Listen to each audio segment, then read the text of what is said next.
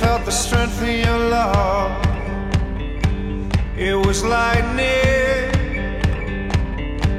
It was lightning. Strike down on me.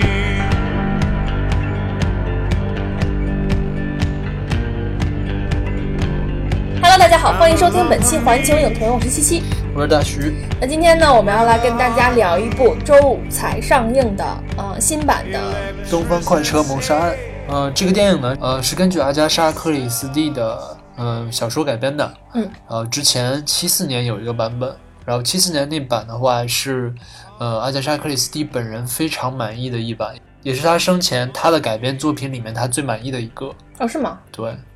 阿加莎·克里斯蒂就是什么继《沙翁》之后什么最著名的畅销小说家。啊，他确实是好像写了很多这种类似侦探的这种小说，嗯。然后这一部片子也是反复被搬上大荧幕吧，反正大小荧幕上应该是出现了很多次吧。嗯，就反复反复反复翻拍，然后一七年这版是肯尼斯·布拉纳他，自导自演。其实大家可能都知道肯尼斯·布拉纳是谁，就是肯定这个脸非常熟，但不一定知道这个名字。肯爷最后最新的一部就是出现在大荧幕上的，就是在《敦刻尔克》里那个高领毛衣将军。在我比较熟悉的一个角色，就是在《哈利波特》里面演那个谁一个风度翩翩的那个老师，骗子，对，那个骗子叫什么名儿来着？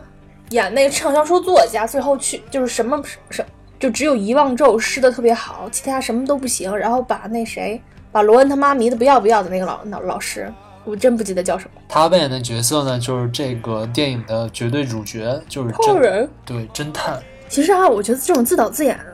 就很容易给自己加戏，而且自己一般都演那种特别光辉、伟大、正确。这个片子里面他确实就是这样的啊，就本身就是一个特别会给自己加戏的这样一个角色。所以就很多原著党都对这部片子特别不满意，只给了一颗两颗星。我没有看过原著，但我也觉得就是跟七四年比起来的话，七四年那版比的话，我也不是特别买账。七四年你也不买账，我说跟七四年那一哦哦版比的话，我这版不是特别买账。这部里面就有点超神了，有点像《神探夏洛克》。这个片子差不多就是个群戏，嗯，除了这一个主角之外，其他人的感觉出场的时间什么都差不太多。嗯，但是我大德普出出场时间有点少，因为死的早。呵呵，我是奔着德普去的，你满意吗？我以后再也不看他的电影了，为什么？颜值已经不在了。所以你看人家完全是因为颜值是吗不？是，我有几个演员是因为颜值，比如说你的莱托，莱托演的很好呀，他演技不重要。被美貌拖累了是吗？对，，所以老老演一些奇奇怪怪形状的东西。这样大家才会注意到他的演技。嗯，德普是一个，然后还有小尼，霍尔特。对，尼古拉斯霍尔特没了， Anyways，呃，德普在这里面又贡献了一个特别丑的形象。也是没什么演技的一个角色。他演所有东西都跟他以前哦，他真的是一个没有什么追求的导演员，我觉得他已经放弃自己了，我感觉。他早就放弃自己了。他年轻的时候还挺有灵性的。反正他的电影里面，我最喜欢的还是陶德。嗯，我还比较喜欢《不一样的天空》，啊，不一样的天空也挺好看的。嗯嗯，还有呃，《剪刀手》我也挺喜欢的。哦，剪刀手。其实反正很多蒂姆·波顿的东西，我不是我不太特别吃那套。就不是《剪刀手》那个不不跟蒂姆波波顿没有关系，就主要是他满足少女心，哦，好吧，就是嗯公主癌。嗯。然后这里面可能最资历最老的一个角色就是朱迪·丹奇。然后其实我觉得朱迪·丹奇并不需要过多的介绍，因为她就是一个挺挺传奇的一个老奶奶他在这里面演那个公主。嗯，俄罗斯沙皇后裔公主。这演的是一九四几年的故事是吧？三集吧，流亡在外的公主。依然有钱。呃，然后佩内洛普·克鲁兹，女神奶奶、人家怎么就奶奶了？女神阿姨，也在这里面有演出。她有一个非常虔诚的基督徒，嗯，然后她之前是死去的那个 Daisy Armstrong 的保姆。然后之前在七四年这版里面，这个角色是英格丽·褒曼演的。当年褒曼尔通过这个角色得了她的第三个奥斯卡。女配，对，呃，然后《星战七》的女主角 Daisy Ridley 在这里面也演了一个家庭女教师，就是人真的还是就是靠打扮，她在《星战》里我觉得丑炸了，但是这么一打扮还挺好看的。但很有那种英伦女人的那种风情。我感觉我心目当中的英伦的那种女人，应该不是这种感觉的，那什么感觉？就是她看起来我觉得缺少那种气质。Anyways，然后还有一个就是 Josh Gad，他在这里面演那个 McQueen，就是德普的秘书。然后据说在拍摄期间，Josh Gad 经常会问那个 Daisy Riley，呃，星战星战八剧的一情些 对。 然后关键是他在问的时候还会就是拿着手机，然后摄录下来，然后放到 Facebook 上面。然后但是 Daisy Riley 一般这都肯定不能是就签了是保密协议嘛？就非常的不开心，然 后，然后还有很重要的一个人就是，算是戏份最多的一个女人，就是那个 Mrs. Hubbard。然后这里面呢是 Michelle Pfeiffer，呃，米歇尔·菲佛来演的，她就是第一代猫女嘛，也是曾经很多人心目当中的女神。这个剧本的编剧第一肯定写的就是安德烈·克里斯蒂嘛，他的第二编剧就是 Michael Green。我觉得 Michael Green 真的是啥啥都编，是他们这圈子混的吧？我觉得他们这圈子应该是什么都能编吧，就还是厉害的。嗯，之前讲的那个《银翼杀杀手手二零四九》嗯对，不就是他编的吗？对然后那谁，那是那个《金刚狼三。金刚狼三》，然后七《异形契约》都是他编的。那我刚才也说了，就是我喜欢呃七四年那个老版，你觉得你是喜欢新版的还是喜欢老版？嗯，我不讨厌老版，但是就是我可能是因为先看的新版，所以我我觉得我更接受新版。当一个设定已经在你脑子里形成的时候，我觉得就挺难颠覆的。所以我觉得很多人不喜欢新版也是这个原因吧。你说你为什么不喜欢新版吧？我觉得新版有点太过了，就是过于就是 fancy，、一个是 fancy，然后它故意营造一种非常戏剧化的效果，嗯，就很多方面它其实非常嗯、不现实的。我觉得他是他是在刻意营造营造一种舞台剧的效果，就是那种夸张的表演。对，我觉得就是特别特别的夸张，嗯就是反正怎么说呢，呃，可能是也是为了就是迎合主流观众或者怎么样，但是这个也说这么说也说不通，因为七四年那版它很明显其实也是为了迎合嗯，呃主流市场，我倒觉得他的这种夸张是一种复古，就是他的这种表演风格很像是几十年前的那种，哦，我的天呐，就那种特别夸张的那种表演风格。呃，我倒不是这么觉得，我就是你像你说那种，我可以理解，但是我觉得他只更多的在这方面是，真的是一种不现实的做作。因为如果看七四年那版的话，虽然它呃像可能会有像你说那种，它有一些舞台剧那种影子，演技可能会比较夸张一些，但是这一部也挺浮夸的对这部浮夸就不是在演技上面，而是，everything。对就除了演技之外的所有的东西全都非常的夸张。我知道你主要是很讨厌那些比较风景画儿啦，最后的那个最后的晚餐的构图啦，对，再然后再就是包括甚至他对这个人物的交代，我觉得有些也没有必要。嗯，就比如说你要表现他是强迫症嘛，嗯你我觉得没有必要通过前面那一大段去表现他是一个强迫症等等。就是，但是你说的这些恰恰巧是我觉得特别特别舒服且愉悦的部分。就是你比如说前面那些风景大片是挺出戏的，就是我会跳出来一下说啊风景大片，然后下一个念头就说哇好美，呵呵， 就是就是能看看，比如说看看那个什么伊斯坦布尔啊，看看那个耶路撒冷啊，挺好的。就是我不排斥这个，而且他拍的真的挺好看的。然后最后呢，一排《最后的晚餐》的那个构图也真的还挺美的。就是那个，就我非常不买账，就是。哎，大家出来啊！大家出来啊，按这个座位顺序啊，大家坐好，然后我对来对对对那个对说一下最后的陈词。是，就突然出现一个棚子这事儿吧，不是棚子，是他们坐在那个火车道那个隧道口，你是在逗我吗？我就是为了刻意营造这这一场的这个，为什么大家就不能就是坐在餐车里面，大家说一说？那不就和上一部一样了吗？那为什么就不能站在雪地外面说一说呢？非要把座位排好，然后大家坐在这儿聊一聊？这样好看啊！我觉得，那如果一个电影就为了好看的话，那你不如去看那个什么那个什么 Planet Earth 了，为什么要来看这个这呀？还有点剧情，有娱乐性高一点，哇，无法可搜。对，就是我觉得你你过于苛刻了，我觉得就是就导演想表现出的他的一个艺术修养我的一个巧思，我觉得没有什么过多可以苛求。我觉得这不是艺术修养了，我觉得这是就主要你想，这是一部翻拍片，我情节吧也也就那样了，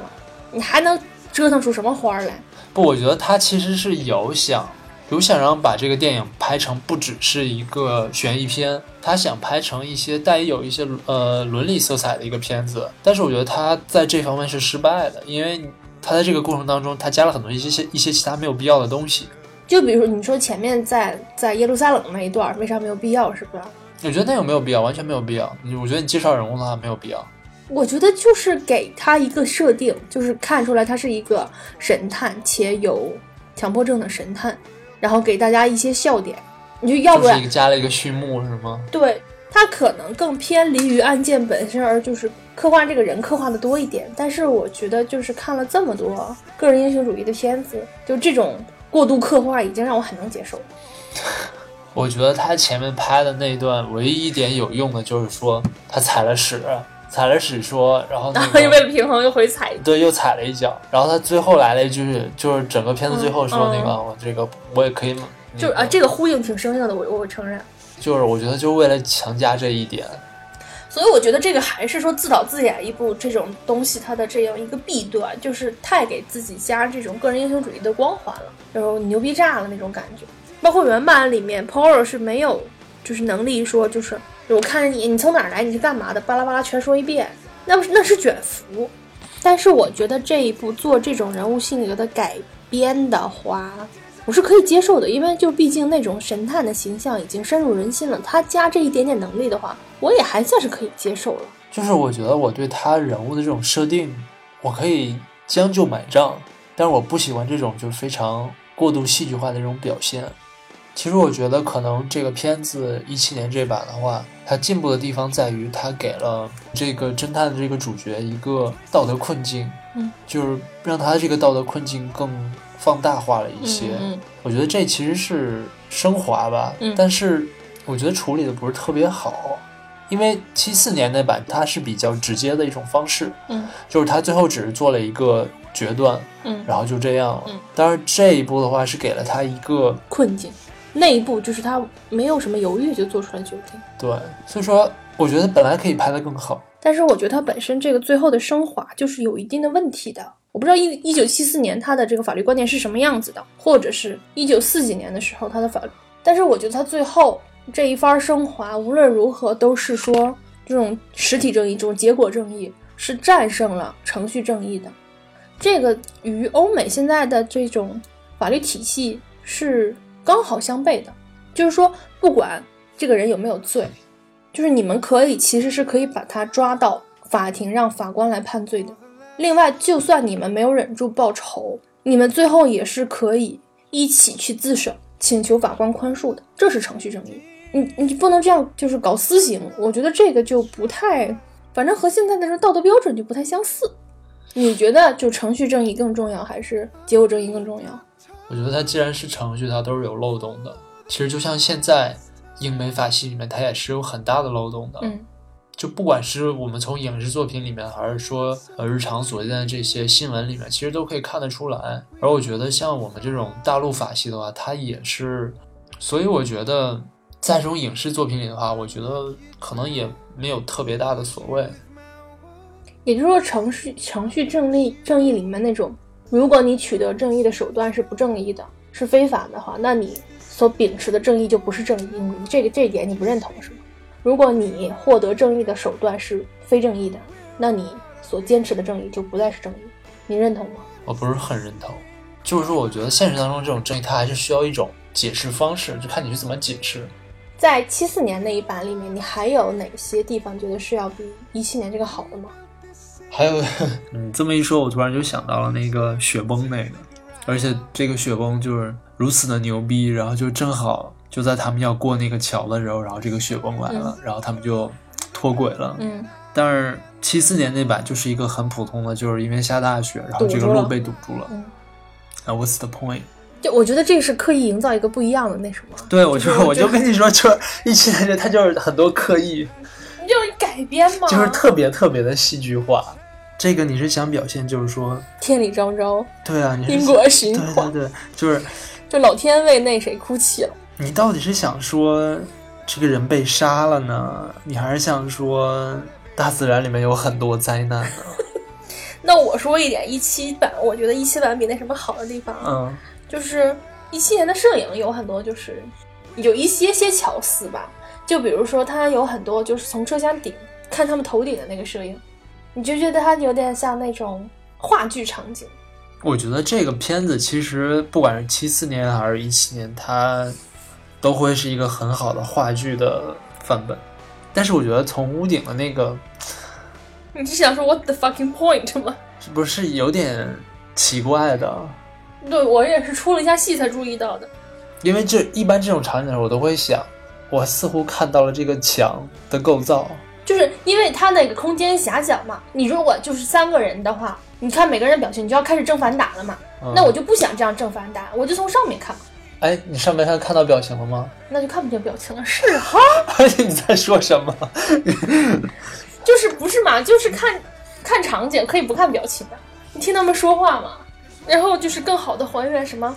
那个什么犯罪场景什么的。好吧，我也不知道，What's the fucking point？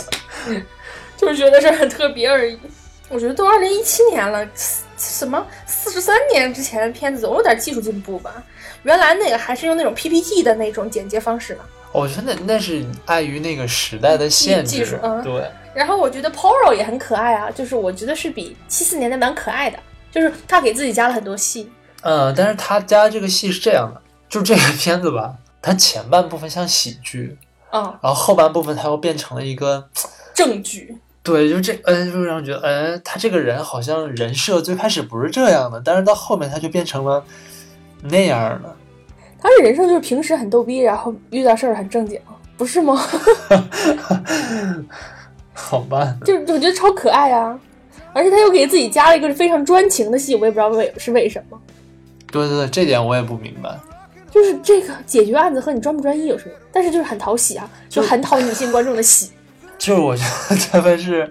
有意想给这个角色更丰满丰富的人设啊对对对但是 就没有用。没什么用，真的是没什么用，我觉得。嗯而且就是这个这个角色更就更伟岸了一些。我觉得原原作和也不是原作，我没有看过原作，七四年那一版，他这个 Poro 有点有点呆，挺好的， 就是这一版你你承不承认就更更魅力一点？就是他在岸边等船的时候，跟那个家庭女教师聊那几句，我我就在那想，哇塞，这什么什么撩妹高手，这这么牛逼呢？ 对对对，再就是 他这个前面这段整个那种非常自恋的那种，我也是觉得这不是就是神神探夏洛克吗？我没有看过，不好意思啊。哦，你没看过神探夏洛克？你笑什么呀？没事儿，这都没看过。就是他前面真的是太自恋了，说我可能是这个世界上最牛逼的侦探了。你就是很可爱啊，就是你日常生活中如果有这样的人，你觉得可爱吗？因为我日常生活中不认识这么牛逼的人。对啊，对平时资质平庸的人这么说，确实是挺惹人厌的。就如果马云在你面前说我们阿里巴巴可能是中国最牛逼的这种公司，我嗯， 哎，我觉得这里面有一个人演的过于夸张了谁？ ，Mr. Book，然后他我觉得就是想演那种很风度翩翩的感觉，就是那种很有点架很戏舞台剧、很百老汇的那种感觉。浮夸是吧？嗯，我也觉得他那个没有必要找一个那样的演员。就我觉得演员都是可以调教的，就是这段就没没调好，整个跟整个的表演格格不入。那谁也是这种表演方法，范一凡，我觉得还好吧，我觉不得是他是刻意，他是因为要演一个在演的人，对，所以就就就是正常的。但是 Mr. Book 这个就有点儿，我觉得那个 Michelle Pfeiffer 她最后那那一段独白，我对觉得对还行，对演的还挺好的。嗯。然后我觉得还有一个人演的有点用力，佩佩佩德洛普·克鲁兹， 为什么？就是觉得有一点点，有点略略出戏，就是太苦了演的。然后这又不是一部那种调调的片子，就是我觉得， 我觉得可能是因为呃这个角色找了他吧，就觉得可能多给他点戏，嗯，然后但是他的这个戏加的就全都是感觉可有可无。对，就我觉得本来这个戏，本来这个角色他就是一个挺不重要的角色对对。然后之前包括在七四年那版里面，英格丽·褒曼她的那个出场时间也是非常有限。对，但是我觉得她演的确实非常好，哦就是即使就那几分钟，我都觉得就是演的非常棒。啊，我我有印象，就是他还没上火车之前就被那几个小贩围堵的那个，啊，对对对对。嗯但是佩妮洛普·克鲁兹她本身演技不差嘛，但是我只是觉得就给她的这些就是台词，加加的对，戏不有太点好。嗯没必要。就这个剧本还是属于一个磨的一般的剧本。哎，你知道这个导演要翻拍另外一部那个阿加莎的作品了吗？要翻什么？那个牛肉和尚呢是吗？惨案。对对对啊，对他最后不是说了吗？啊，那个是要续集的意思啊！对啊，哎呦我天儿，就是就是，我就不明白为什么就这种悬疑片、推理悬疑片要翻拍。因为大家都已经知道悬念了，是吧？因为我是看完一期再去看七四嘛，就是我会带着这些已知的信息去看，就完全 get 不到这个嗨点了。就这种东西不能看第二遍的。我觉得是这样，有一些人是没有看过就是前面的那版的嘛。对但是我觉得，就我们肯定是没看，就我们我们这个年龄段的中国观众嗯基本上是没看过的。但是我觉得这种英美畅销文学，他们应该是看过的吧？我觉得这应该还是少数人。推你理小不说你不觉得还是看那个漫威的多吗？哦好吧？我觉得这种肯定就是吸引两拨人，一种老粉儿、侦探粉儿，对，而且对是理解是想来骂的，对对对，就就想是基本上收获的也就是骂了。我就想我就想看看这片儿到底有多烂，嗯我就想骂这 片儿。然后再就是咱们这种路人，对路人就我反正我看完我觉得还挺爽，哦，是吗？你觉得会爽是吗？ 但没没爽，就没哦到就是急躁车神的那种爽感，也没到就是那什么，呃，银翼杀手那种爽感，就是觉得啊、还不错，反正比那个神奇女侠好看。你为什么老黑人家？她最近又得第一了，我很生气啊！人家招你惹你了？因为我因为她被骂了那么多，她竟然还能得第一，难道我思想我思想的怨念，我的脑电波没有影响到她吗？回去再看一遍。不看，你怕恶心，怕吐。就是相比商业大片，我宁愿看这种嘛。但是这片它就很明显就是 try very hard to be a 商业大片儿，所以就让我觉得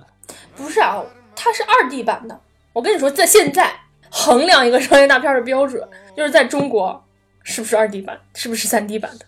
这个片子是可以拍成一个很好的商业大片的。它最后还加了动作戏呢。哦，对，这片子还加了动作戏，你这么你要不说我都忘了这事儿。哦，对，还加了一个种族戏，对，还加了个枪战，那一段我我是我是无无话可说，真的是莫名其妙。然后还有包括那个什么那个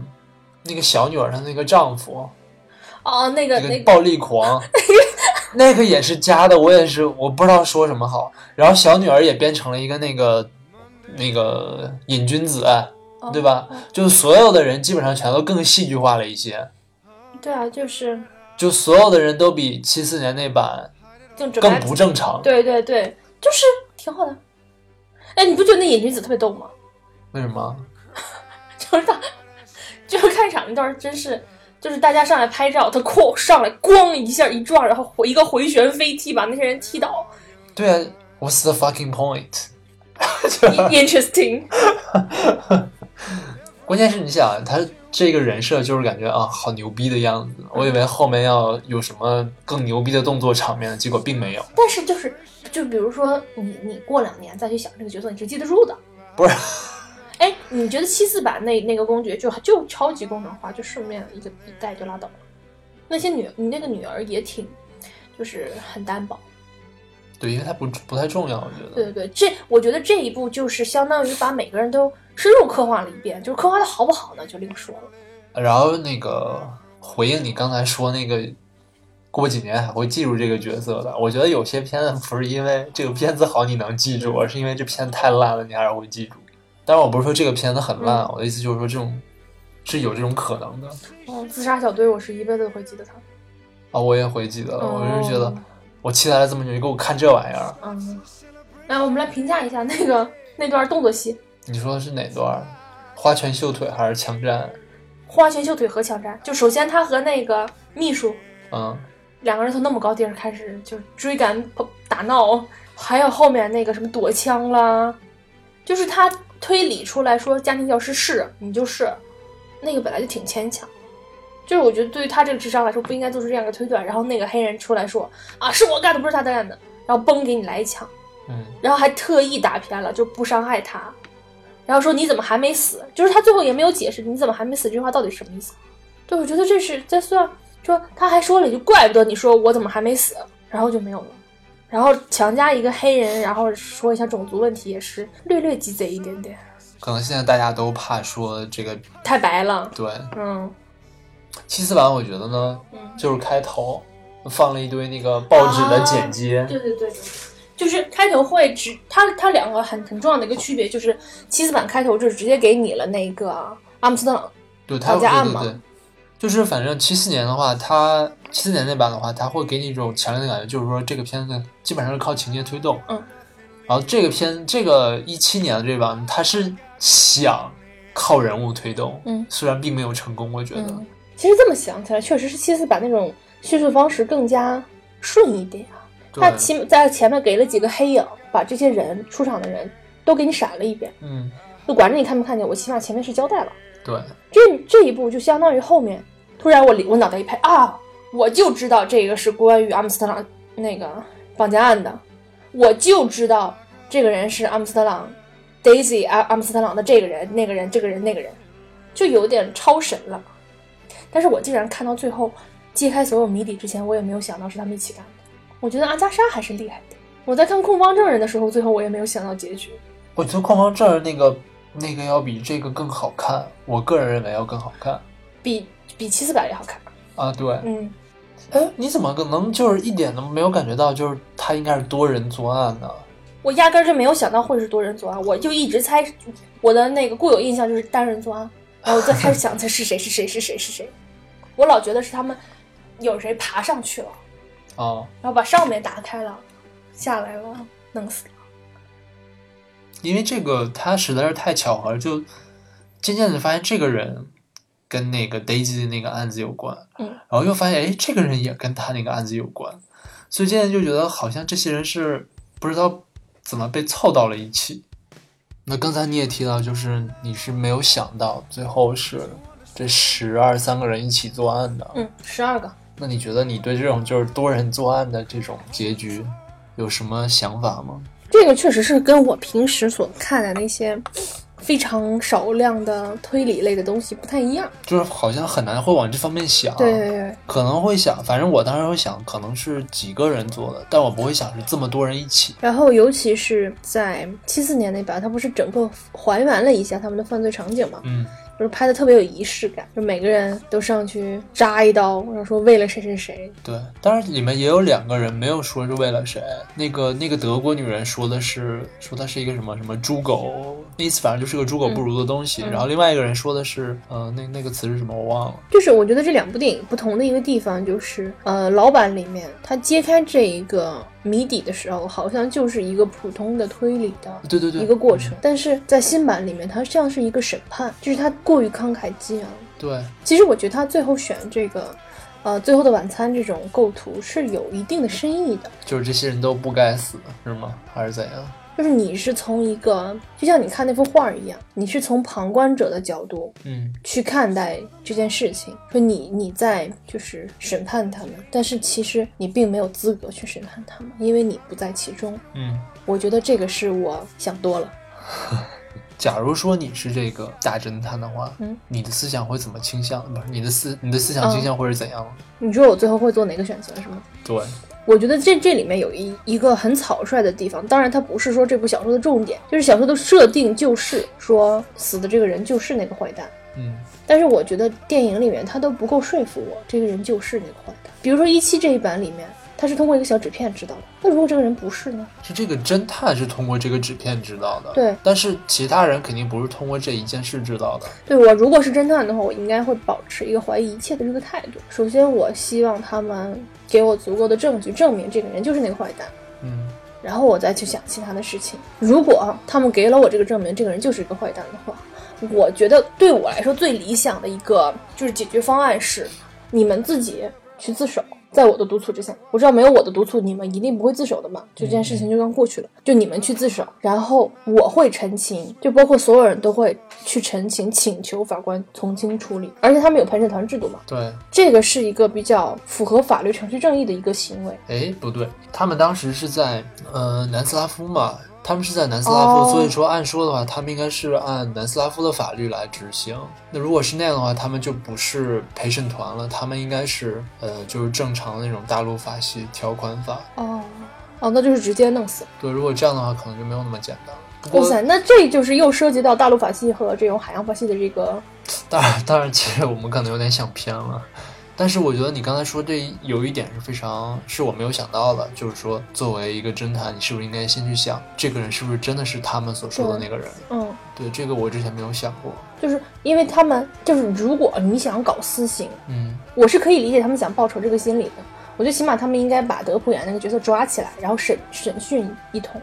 得到他的亲口认罪，再弄死他。我觉得可能在这里面，就是对这些人来说，都已经不需要他来认罪了。对对对是就如果他们大家已经特别确定的话对他们无所都谓嗯已经知道他是谁，做了什么。但是，但是我觉得，嗯，就比如说程序正义，它最最人性化的一点就是它可以保护那些在冤假错案之下被冤枉的人。嗯如果他不是呢，就总有这么一个疑问，所以就是还是草率了一点嘛。啊，你刚才说完你的了，那我说一下我的话，嗯如果我是这个侦探的话，我可能就没有什么疑虑，就是直接，我就觉得他，嗯，他就是该该死死，对，嗯，我就睁一只眼闭一只眼就过去了。是是是是因为我觉得就是侦探就是比较理想化的去想这个问题的话，就是侦探不是法官，对，我只是得到真相，告诉警察和法官，我没有审判的资格，嗯，所以我觉得这个侦探愉悦了。但是我觉得可能，而且而且，我其实我这么说，其实是有一种逃避心理，嗯就是我自己不带任何的道德枷锁，嗯，我甩出去，我陈述真相，他们怎么判你，他们怎么判你们，判了轻了重了，是他们的道德问题，和我无关。就是对我来说，我肯定是我是肯定会把自己的的这种道德负担先甩出去。咧咧咧，嗯，你看像现在他们这个结局，这个人其实也是啊心里别怪别扭的。他， 你说一期这版是吧？我觉得其实还挺有意思的，就是他最后给了他一把枪，然后上了膛，但没有子弹，哦，对对对，就是怂坏怂坏的。就还 我觉得他就是，就如果你拿这枪射我，我就告发你们。对，如果你没事，我就放你们一马。这这有点儿挺表的是吧？对，就是其实我也可以理解，他想通过这一这一个方法去判断这些人是不是彻底已经变坏了，对，就是就是什么灵魂破碎了那他说的那些。嗯，就如果他的灵魂是还是完整的，他并没有就是想害其他人的话，我可以放你们一马。但是我觉得从这个片子最后结尾的这个暗示来说，这些人应该就就此就已经就是变坏了，就是破碎了。为什么？因为因为他下车之前说，我以后也会就是能适应这种不平衡嘛。但是他下了车之后，那些人告诉他，那个人告诉他有那个去办那个尼罗河上那个惨案的时候，他不是又来了一句吗？然后他那句话的意思就是说，我还是不能忍受这种不平衡了嘛。具体的原具体的原话我不记得了，但是是这个意思。但是那如果是这个人是这样的话，那其实呃相对的话，那其他人肯定也是这样的。哦，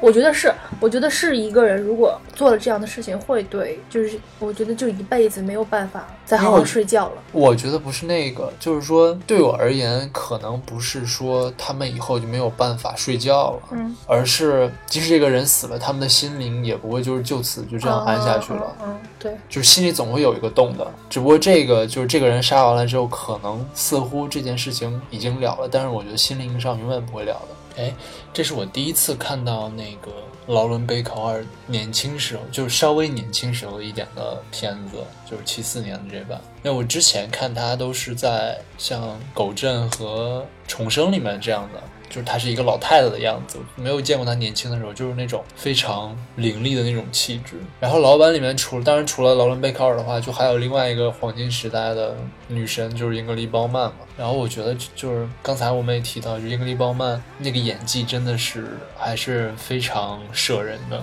然后再就是第一位零零七肖恩康纳利在节目的最后呢，我们来一起就陈述一下对德普的的失望，对，啊就怎么就变成这样了？就我本来看海报还觉得哇塞，我德普叔一定是演那个侦探的，然后哇塞，这海报上好帅，又在正中间，然后哼，就演了，就是我觉得德普扮相丑炸了。他，我觉得家暴丑闻对他是不是应该还有一些影响？但是我也不知道，就是即使在家暴之前，我觉得他也已经就真的是放弃自己。而且他现在的倒不不光是说就是角色把他画的丑或者怎么样，嗯，就是他的面相整个就显出来他不是一个好人了。我我知道这样说有点玄学，但是就真的他跟以前他的那个面相变了很多，就是不知道当年那个青涩少年去哪儿了。当年演《不一样的天空》的时候，我觉得哦， 其实我是后看的，所以我觉得我这么说也不太对。就起码我觉得当年看他跟蒂姆蒂姆波顿合作的那些电影，包括呃年轻的时候那些《不一样的天空》啊什么的，嗯，感觉他还是一个前途很光明的一个小生。嗯，起码不应该就跟跟小李应该差不多嘛，对，但但是是他就是不够精而且明，他应该是小李的前辈啊。，对呀、就不够精明，就是我觉得他后期有点太太依赖商业片了。他就是没有追求嘛，但我觉得他年轻时候还算有追求，可能就是老了之后就觉得无所谓了。嗯，然后过于依赖酒精。他们说现在德普演演戏啊，嗯，都要需需要提词器在耳朵里面，哦，是吗？记不住剧本，我的天呐！而且他就是经常在片场喝到没有办法演的状态，那这样的话，没有人会愿意跟你合作的呀。所以他现在演什么演演的都是丑角，格林德沃演这种这倒没什么，那伏地魔多牛逼啊！也是，因为比比较丑的格林德沃。当年他就是家暴案爆出来的时候，我还觉得一定不是德普的错，一定是 Amber 爱慕虚荣，不是一个好好人。现在我真的是说不出来这个话了，就是我我对德普现在已经粉转路人了，就是还没黑，但是就真的身为一个粉丝很是失望嘛。反正我 从我从来不算是个粉。 OK，吐槽完德普呢，我们这一期节目就到此结束了。几个片子呢，我建议大家去看七四版，但是但是七七可能会大家建议大家看一七版。怎么说呢？我觉得就是在今年的电影商业片市场里面，嗯，完成度还可以，这么说吧，假如说呢你喜欢就是比较纯粹的推理、侦探、悬疑这样的片子，可以看一下七四版。如果你想看就是娱乐性更高一点，嗯然后嗯能这笑两下呢。对，那就看一七版。嗯，反正这票还特别便宜，对，因为可能也没什么人看。嗯，还还都是二 D 的，哎，但是看的时候反正人还不少，但我觉得可能都是奔着德普去的。嗯嗯，当然，反正就是德普的话，就是很快就死掉了嘛。Anyways，嗯，就是可看可不看，就这部片子，对，然后下一期呢，我们应该会讲一部剧。啊，然后我们要提前预告一下嘛，如果大家感兴趣可以提前看，就是今年在艾美奖斩获众多的这个《使女的故事》，啊、是一个魔幻现实主义故事，啊、如果大家感兴趣的话，可以提前看一下，然后我们下周就会讲这个，如果你喜欢我们的节目呢，欢迎大家订阅，然后呃也可以到微博去与我们互动。那我们这期节目就到这里结束啦，下期再见，拜拜。